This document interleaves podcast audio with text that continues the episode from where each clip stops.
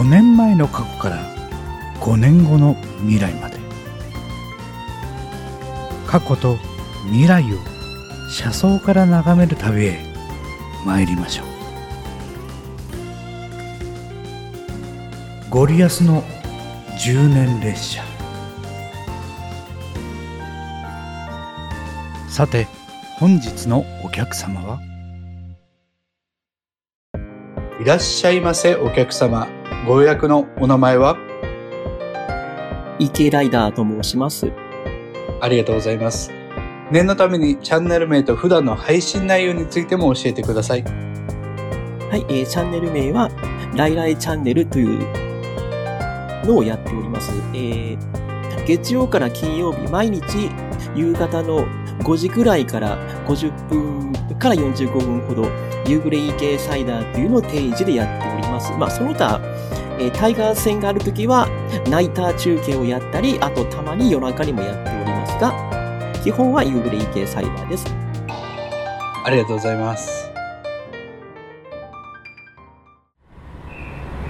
それでは5年前の過去に参ります。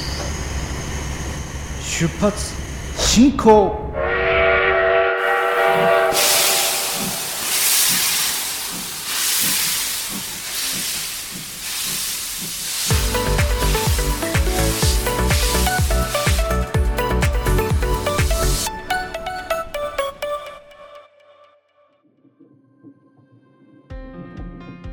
さあ5年前に参りました車窓からどのような景色が見えますか？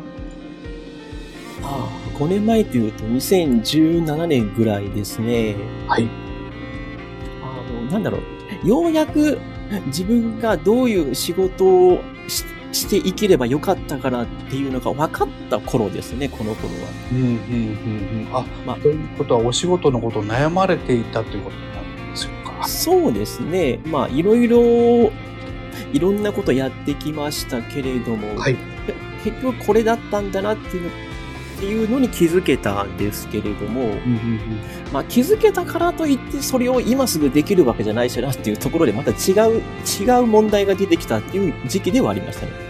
まあ、そのお仕事についての,、まあ、あのことをいろいろとこう悩まれていた中で何かこうその道が開けるというかあの視界が開けたきっかけみたいなものはあるんでしょうか？そうですね。まあ、あの、二つあって、一つは母が死んだことっていうのと、うんうんあのちょうど同じ頃にあの落合さんが関西でトラバンっていう番組があって、はいはいまあ、それはその年の放送ではなかった、あの昔の映像だったんですけど、えあの、トラバンに落合さんが出てて、あの、落合博満さんですね。えええはいあの、元中日監督の。はいあの方が当時4番だった、その荒井貴弘選手のことを言った言葉もちょっとヒントになってたのがあって、まだ母のっていうのは、あの母が死んだ時にあの、一応遺族代表でこう、みんなの前で喋ったりするわけなんですけど、はい。あの普通の人って多分、あ、あそうあえーその時まだ、親父が生きてて、うん。普通はあの父親が、まあ、あの、夫が代表で喋るもんなんですけど、まあ、夫、夫じゃない。ううちの父はそういうの苦手なので、うん。じゃあ代わりに私がっていうことで読んだんですけど、はい。まあ、えー通夜と告別式と2回あって、はい。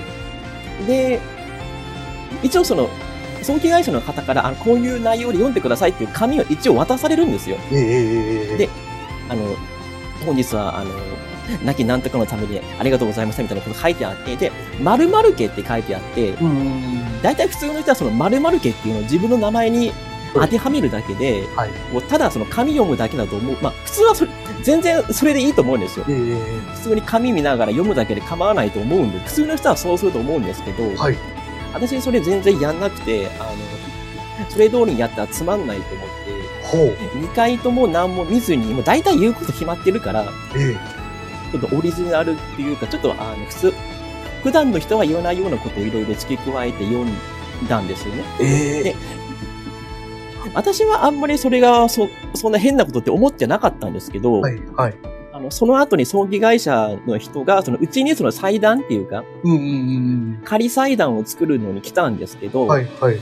その時に、あの、お兄さんなんかすごいですよねっていう、なんかその時の私のことをなんかすごいって形容して、で、うんうん。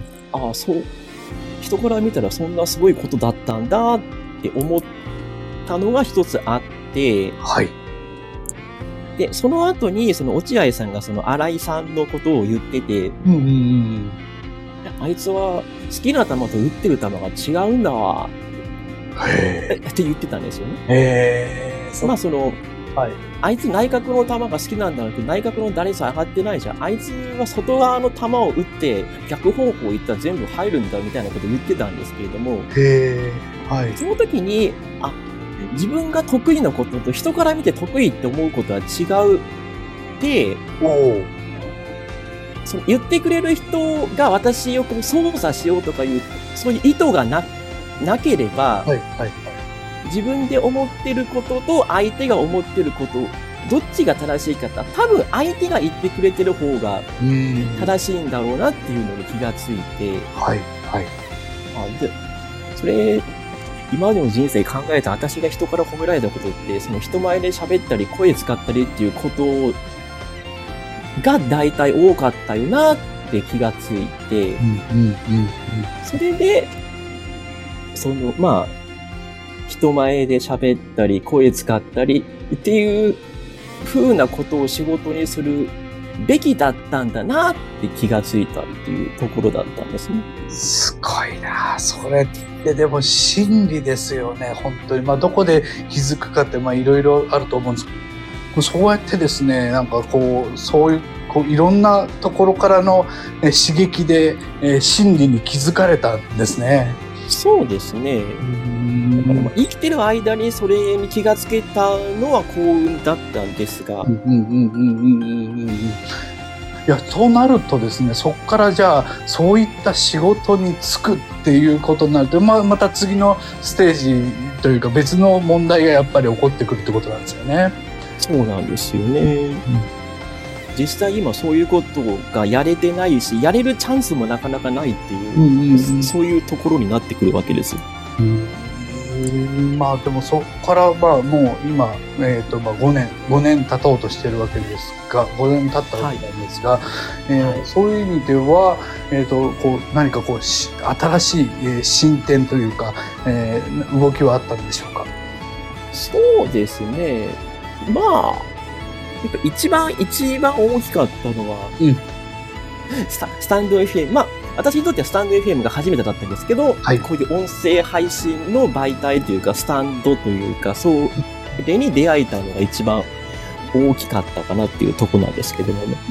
まそれまでいろいろあったのはあったんですけど、あの、なんせ私、社会不適合者なので、いそんなことを自らおっしゃって。や、はいあの、本当に、あの、たまに自分の配信でもネタにしますけど、いろんなところを受けて、履歴書を送って、面接受けに行ってってけど、ほ、ほぼほぼ落ちますからね。ああ落ちるところが面接にも至らないで、あの、し書類で門前払いされるっていうのがかなりの率ありますから。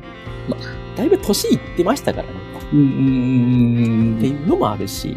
うんまあ、そこからこう、こう、まあなんていうか新しい一歩として、まあスタンド FM を始められて、こう何かはいか変わったことというか、あの、うん、ここれは良かったなと思うところはありますか？そうですね。まあ、もともと、割と小さい時というか、10代の頃に、その声優になりたいとか、アナウンサーになりたいとかっていうのは思ってはいたんですよ。はい、はい、はい。思ってはいたんだけれども、まあ、あの、割と、特に小学生ぐらいは、その人と考え方とか、あの、作るものとかいう言葉とか違ってたので。悪い意味で目立つタイプの小学生だったわけですね。みんなと違うっていう部分でですね。そうそうそうそうで、やっぱり、あの、特にその頃、まあ、今もそうかもしれませんけど、昔の教育は特にこう、同じような小学生を量産するっていうのが日本の教育ですからうん、ですね。はい。目立つとやっぱりこう、や、そんなことをしたらダメよ、目立ったらダメよ、うんうん人と違うことしたらしたらダメよ、おかしいよっていうふうに言われるわけですよ。でしたね。はい。で、そういうのをあまりにも言われ続けて、はいあの、まあ、その自分の、まあ、才能じゃあれですけど、そういう部分をこう封印してあまり出さないようにしちゃって、うんそうやってるうちにだんだん自信がなくなっていいくわけですよ。よくわかります。はい。うんで、結局、その本格的にその声優とかアナウンサーを目指すってことをやらなくて、まあ、うんあの頃はもうすでに、あの特に女性ですけど、人気職業になってた時期なの。私が就就職活動する時代っていうのは。はい。はい。だから、あの、もし本当に曲上がりになろうってしたら、うん。あの、今日は北海道、明日は九州みたいな形でもう、毎日毎日どっかしら受けに行って、しかも毎日毎日落ちるみたいな、そこに耐えられるメンタルと経済力がないと無理みたいなところがもう、そその当時からあったんですけど、まあ、それはともかくとして、ただその目指さないで終わったっていうのがすごい後悔だったんですよ。うんうんうんうん目指してダメだったんだらまたちょっと違う、まあ、違う意味合いの後悔はあったんでしょうけれどもうん。、はい。目指しもしなかったっていう後悔があって、ずっと。っていうところで、スタンド FM っていう音声配信スタンドがあって、うん。はい。これを使ったらささやかだけど自分の夢がちょっと叶うって思って始めたのが始めた、一番始まりだったんですね。もう、でも、そっから2年ね、続けてらっしゃるわけですもんね。そうですね。うん。だから2年は想像しなかったですけれども、うんうんうん。でも常に、えーライブをやれば、まあ、あの固定のあのお客さんがスパッと入ってくる そういうねあのそうですね。人気番組になってらっしゃる、ありがたいことに。まあ、あの、結構、その、始めた2年前は早朝にやってたもので、あ早朝の頃に知り合えた方が今でも来てくれてるあうーん方が結構いらっしゃいますけどもね。はいあのまあスタンド FM まあすでに2年続けられて、えーはいまあこっからさらにこう何かまあまあもうこれすでに実績だと思うんですけどこのはい実績をまあ踏まえて次へのステップみたいなものは少し考えてらっしゃるんでしょうか？そうですね。まあ、まだまだそれは遠いかもしれないけど、まあ、ゴリアスさんも多分そこを目指していらっしゃってると思うんですけど、えまあ、いわゆる音声配信で飯が食えるっていううんうん。端的に言うとですよ。そうですね。うん。うん。で、その、まあ、なんていうか、こう、人に喜んでもらえるっていう、そういう能力がもし私が喋ることだったとしたら、うんまあ、それで対価を得られる生活できるっていうのは一番最高かなと思うので、はい。だからまだまだ、だからそのために必要な知識とか技術とかっていうのを、まあこれからまたちょっとつけていって、はい。まあ来たるべき時が来たらその時にポンって上に出られるぐらいの力をつけとこうかなっていうところでしょうかね。ありがとうございます。はそれでは現在から5年後の未来へ参りましょう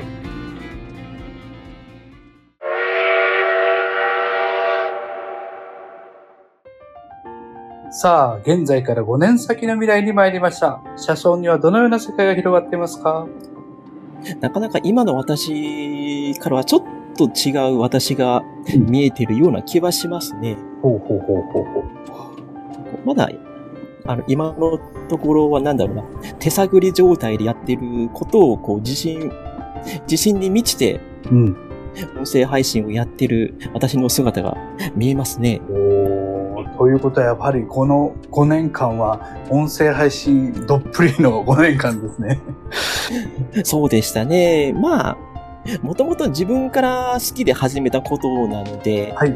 そ、そもそもやめる理由がないというところですうんうんし、まあこれが一番私が得意で人に喜んでもらえることであるという確信がうんあるので、5年間、飽きもせず、途切途切れもせず、続けてこれたっていう感じかなと思いますけど。まあ5年、さらに5年続けた後のまあ、その気分と言い言いましょうか、その新しい、えー次元に到達した、えー、池ライダーさんはどんなお気持ちでいらっしゃるんでしょうか？でしょうね。とりあえずアーカイブの数えらい溜まったなっていう感じには なってますけどね。そうでしょうね。今でも相当多いですよね。そうそうですね。まあ、もともと、そうだな一応せっかくなんで数つけとこうっていう感じでナンバリングを始めたんですけど。はい、はい。はい。毎回第何十、何百何十何回おめでとうございます。パンみたいなね。そそうですね。いつも言ってくださる方いますけど。たまにゾロ目とか切り板で何かしらちょっと違うことやるということもやってますか？ら。すごいですね。そうやってこの一回一回を結構大事に積み上げられてる感じはやっぱりありますよね。あの数字をこうずっと、うん、積み上げていくっていう中にそういうのを感じますね。そうですね。まあ記録、自分自身の記録にもなるので、うん、で、あの、私はめったに聞くことないんですけど、たまに、はい。あの、よく来てくれるリスナーさんがえらい昔の配信を聞いて、他に聞くもんないからライターのアーカイブ聞いてたって言ってることもありますけど。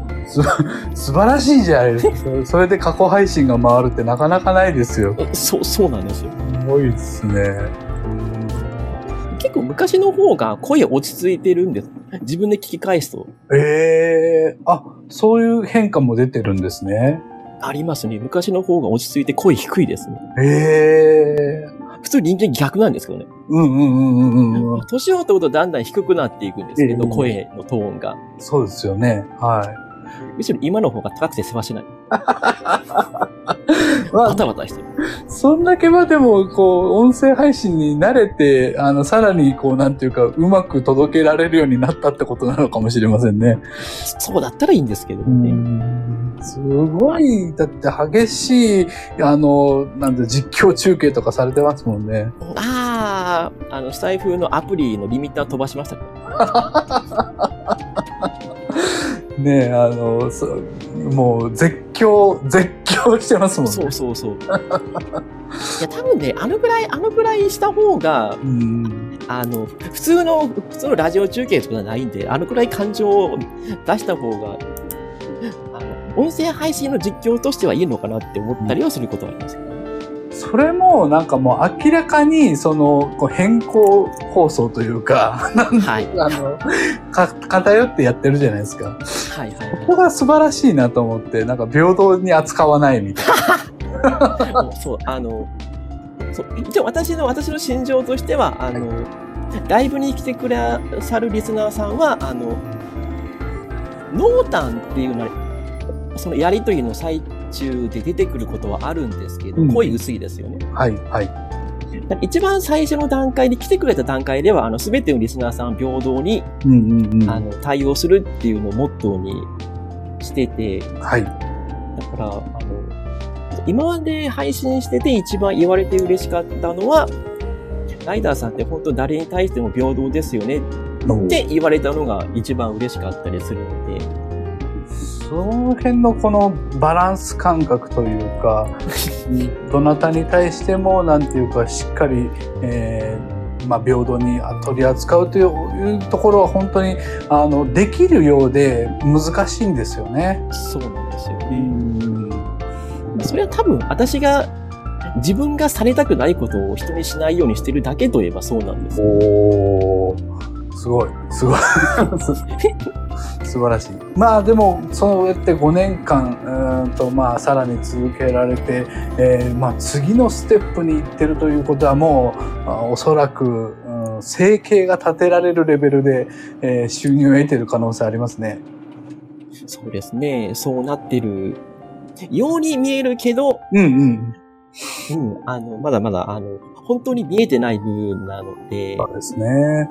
これから先どういうことが起こるかわからないんでですね。うんまあ、それ自身はね、私もやっぱり同じことをやっぱり思っていて、えーそれぐらいのあ世界になってるだろうっていうのと、じゃあ、うこのアプリはどうなんだろうっていうところと、ちょっと答えね。答えが見えないところはやっぱ、おそうそうそうそうそうそう。うんいや、えっとね、やっぱり池ライダーさんがこう、本当にこう、うん、続けて、えーそれもやめる理由がないからって言いながら続けてらっしゃる姿っていうのは、あの、本当に、あの、辞めていく人をたくさん見るので、あの、今まで、私も一年7ヶ月、8ヶ月やっておりますけども、やっぱりはい。そういう方をたくさん見てきたので、えーはい。やめる理由がないからって言いながら、もうほ毎日毎日やってらっしゃる姿は 本当にかっこいいなと思ってます。あありがとうございます。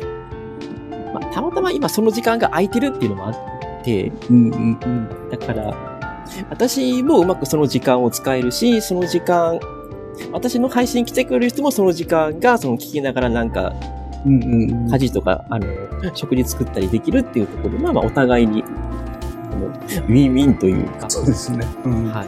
需要と供給がこうピタッと合ってるんでしょうね。そうそうそうそうそう。まあ、あの EK ライダーさんといえばあの野球のことをやっぱり最初に思い浮かべるんですけどはいはいはい。あのここまでこの野球にのめり込んでらっしゃるっていうのは結構昔からなんですか？そうですね。もう30年ぐらいですかね。あでも大人になってからって感じですねじゃそうです、そうです。あそれまでは？あのそうでもなかったってことですか？もうそうでもないどころか巨人ファンだったんでね、私。真逆になっちゃったそうそう。よはい、くはい、よく言われます。巨人ファンから阪神ファンに寝返るのは珍しいって言われますけど。ですよねあはい。ああの、住んでるところが長崎なもんですから、もう野球って言えば巨人戦しか映んないわけですよ。おおそういうことなのかはい。あ地域柄なんですねそうそうそう。はいはいそれで、まあ、巨人のファン、だから、阪神と試合すると、絶対阪神が勝つっていうイメージがあって、阪神憎しっていう感じで、はい。あの白いユニ、あの白いしましま、今ないですけど、はいはい。あのしましまの帽子とかヘルメットがすごい憎らしかったのを覚えてるんですけど、へえあそんな思い出があるのに。そうそう。それが、まあ、中学、高校ぐらいになったらあんまり野球を今度見なくなって、そもそも。はいはいはいはいで、その間に、あの、タイガースはどんどん凋落していって、いやうん。いわゆる暗黒時代っていうのに入っていって、そうでしたね。はい。あれ？阪神ってこんな弱いチームでしたっけ？みたいなことで、ちょっと気になりはした、出したんですよ。逆にそこが気になったんですね。そうそうそうそう。はいはいはい。そそれで92年、私が高3の時ですけど、はいあの、優勝しかけたんですよね、92年。うんうんうんうんうん1年だけすごい強くなって、強い時期ありましたねはいはい、あの、新亀フィーバーのはい時期ですけど。で、結局優勝できなかったんですよ。結局勝てなかったんですよねそうそうそうそう。あの、甲子園でヤクルトと2試合残ってて、はいヤクルトはどっちか勝てば優勝？阪神はどっちも勝って、やっとプレーオフっていう状況だったんですけど、まあ、明日1試合目で負けたんですよ。う んまあそんなことまでこあの細かに覚えてらっしゃるんですねなるほどはい。はいで、その、そその試合をラジオでずっと私聞いてたんですよ。はいラジオ中継。はいで、阪神負けて、その悔しさ、優勝できなかった、阪神が優勝できなかった悔しさが、はい阪神ファンになるきっかけになったので、あそう勝ったからじゃないんですねそこでそうそうそう。負けたから、まあ、勝ってれば多分勝っててもファンになってたと思うんですけど、はいはい負けてしまったからむしろっていう。なあそういうことなのか えーとそれからはい30年です。そっからそうか92年だからそうそそううそう。そういうことですね30年経ってますねえー、新庄亀山あーそうそうそうそう。パチョレックとかその辺ですよね そうそうそうそそうう。そうそうそうで、湯船さんがノーヒットノーランしたり、中田浩二さんとかね、時代ですね 田村、タムジーとか、抑えの田村さんとかいた時代です。周 りの大役でいた新庄さんが、プロ初打席でホームランを打ホームラン。そうそうそうそうそう。つそこからスターになっていったっていうのもありますけど、最初からスター男でしたね彼はね。そうですね。もうそんな感じでしたね。なるほどな。面白いな。懐かしいしか出てこないです僕 で、その当時めっちゃ野球見てたんですよ。その当時だけ、多分。あのあ、、そうなんですね。亀山が大好きで、はいはいはいはい。もう何でもヘッドスライディングするやつっていう、あの、そうそうそうそう。赤縁メガネだったのかな、確かね、なんか、そうそうそうそう。バーンって、いや、あれがすごい楽しくて、あればっかりなんか応援して。そうですよね。うん。いや、まさかあれから、ね、ちょっとしたら優勝できるかなって思ったけど、あれから何年ずーっとまた、第二次暗黒時代に入ってきましたよね、あれから。長い、また暗黒時代でしたね。そう。だから、あの、で、でその93年に私大阪に大学行くのに行きましたから、はい、はい、はい。あ、じゃあ地元で。そうそう、向こう行ったらもう阪神の試合ばっかりやってるって感じ。大阪に行く前に阪神ファンになっててよかったんですけどね。確かに確かに。あの、そう、願ってから、願ってから。そうそうそうそう。それからこっちに来たから、あの、まあ、馴染みやすいですよね、それの方がね。そうそうそう。それもあるし、あの、私、生粋の天の弱なもんで、はあ、はあ、あの、向こう行ったらもう、阪神一色だから、うんうんうん。でも絶対、絶対アンチタイガースになってるんですよ。そっかそっか、その、そう、好きになってないで言ったらもう逆に、あの、アンチになっちゃうんだ。そうそうそうそうそう。え、何が阪神やねん弱いくせに何気がっとんねんみたいな感じで、なっちゃってた可能性あるわけですね。いやーヤクルトとか横浜のファンに絶対なってますよ。あえてみんなが好きじゃないとこ行くっていう。そうそうそうそうそうそう。そういう性格なの。よかったですよ。行きやすかったですよ。あの、弱かったけど、うん。大阪で生きていくには良かったです。確かにね、楽しいですよね、その方がね。そう。だから、こっちに、あの、長崎に戻ってきてもずーっとやっぱり阪神ファンでいるので。うんうんうんうんうんだから九州に行ったら今度はあの、だソフトバンクホークスの勢力が強いもんですからうん。、すごい、それはもう圧倒的でしょうね。そうそう、もうスポーツ新聞はもう絶対あの、ホークスの記事が一面なんで、だはいはいはから九州住んでる、あ、九州だったらホークスのファンかなとか。九州に住んでるかって全部がホークスのファンだと思うなよ、この野郎。まあまあまあ、それぐらい、あの、ああれですよね。あの、天の弱ですからね。タイガースって書いてユユニフォーム着てスーパー行くわ。うわー、すごい。そその格好で大英に入ったりするわけですね。そうそうそうそう。まあ今大英じゃないでいいんですけど。今はそうです。はい。ね、大英、大英入ったらもうずっとあの、あ若鷹軍団っていうのがそうそうそうかかってましたから。そうそう。今イオンで流れてますからね。めちゃめちゃ強く、強いかったってか、未だに強いけど、そううんすごいかったからなって。あの、私がスタイフ始めた頃って、あの、はい YouTube ではよく、どこぞこの応援実況ってなんか自分の顔だけ出して動画やってる人いるんですけど、ライブで。はいはいはいはい。だからスタイフ音声配信だから、それこそそういう人いっぱいいるのかなって思ったんですけど、うんうんうん。全全然いなかったんですよ。今もそんなにいないかな。そうなん、今もいないんですよ。見かけないですね、確かそう。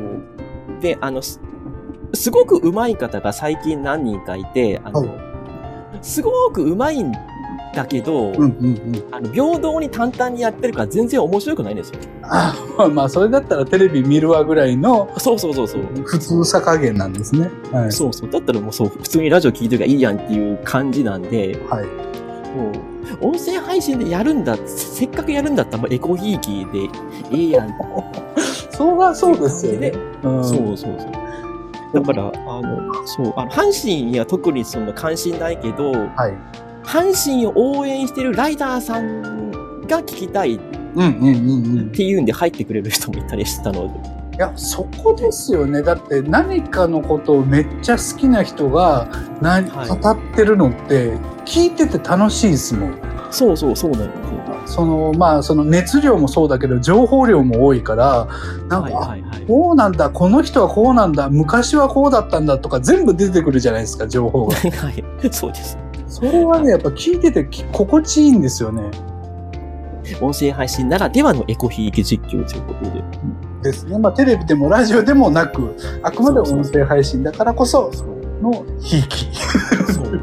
ところですね。だから、あの、あの、聞いてくれてる人がテレビあるのに、テレビ見れるのに、うんうん。テレビ消して、あえてライダーさんの実況で全部聞いてます。って言ってくれる方もいたりして、すごいありがたかったですけど。いやー、それだけやっぱもう名物企画となりつつあるんじゃないですか。そうです。うん2年経ってもでもあんまりいないですね。ここまで入れ込んでや、まあ、何人かいるような気はしますけど。なんか、えっ、と、高校野球の時にだけやる方とかも何人かいらっしゃるような気はしますけど。そうですね。うん、でもなんかここまでこう、プロ野球を とことん解説しながらやってくれる人ってなんかいないですよね。そうですね。うん。本当は本日、本当は毎日やれるんだったらやりたいけど、今ちょっと毎日できる状態じゃないので、たまにしかできませんけど。なんか私もご一緒して、テレビあの見ながら、あの、き配信を聞かせていただいたことありますけど、そ ありました？ね。あのね、やっぱりね、テレビより情報量が多いんですよ。あの、面白いですよ。だから聞いてて。まあ、だ、伊達に30年ファンやってないという感じで。さすがですよ。だから、ちょっとのファンじゃ、ちょっと、その、太刀打ちできないレベルの知識を持ってるからこそ、多分この魅力が、あの、伝わるんだろうなという気はしますけどね。そうですね。本当に熱い、熱いんですよね、しかもね。そうですね。あの、そういう、この、なんていうか、思いというかね、あの、はい。選手一人一人にかける思いが熱いから、そうそうそう。すごいなと思って。ここっちがね、興奮するんですよ。僕そんな知識もないし、野球自体そんなにあんまり分かってないんだけど、そはい。れだけの熱量で語られると、あの、こっちが興奮してくるんですよね。気持ちよく、あの、聞かせていただいております。ありがとうございます。さ、最、最大級のお褒めの言葉でございます。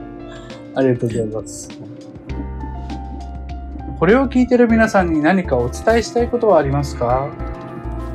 えー、ライライチャンネルでは、月曜から金曜毎日、夕方5時から45分間50分ぐらい、えー私がおお家に帰る時間になるまで、えーいろんな話をする夕暮れ系サイダーという雑談ですけれども、番組をやっております。えー、大体、その時間に家事とか、お食事の準備されている方が聞いてくださってるんですけれども、えーその他、タイガースファンのお仲間であったり、特撮に詳しい方であったり、いろんな私の趣味の関するいろんな方が来てくださいます。えーその方、リスナーさんとのおしゃべりも楽しいと思いますし、私も、えーコメント全部読むのが私の主義ですので、全部のコメントを読んでいろいろ面白い開始ができればと思って皆さんと楽しい人を過ごせればと思って一生懸命頑張っておりますので、もしよろしければ、夕暮れ系サイダー、月曜から金曜、週5日やっておりますので、お越しください。っていう感じですかね。ありがとうございます。ありがとうございました。それでは、現在の時間に戻りましょう。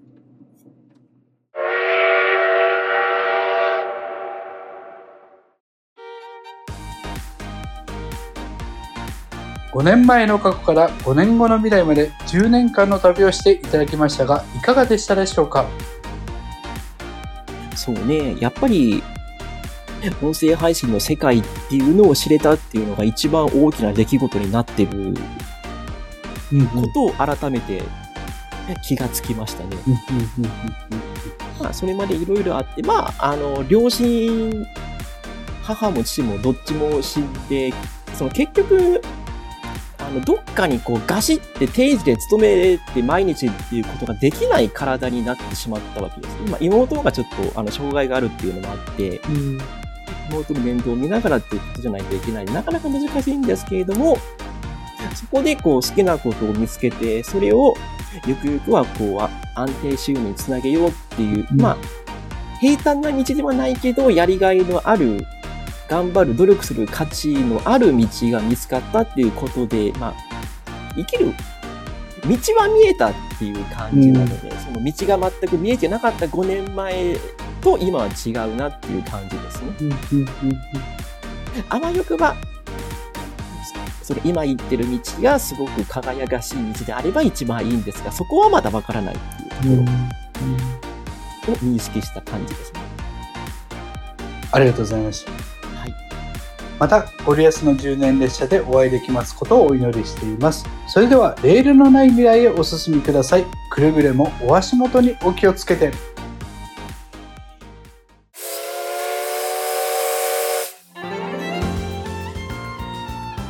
過去と未来を結ぶ列車旅今宵の旅はいかがでしたか？ゴリアスの10年列車。次の列車まで今しばらくお待ちください。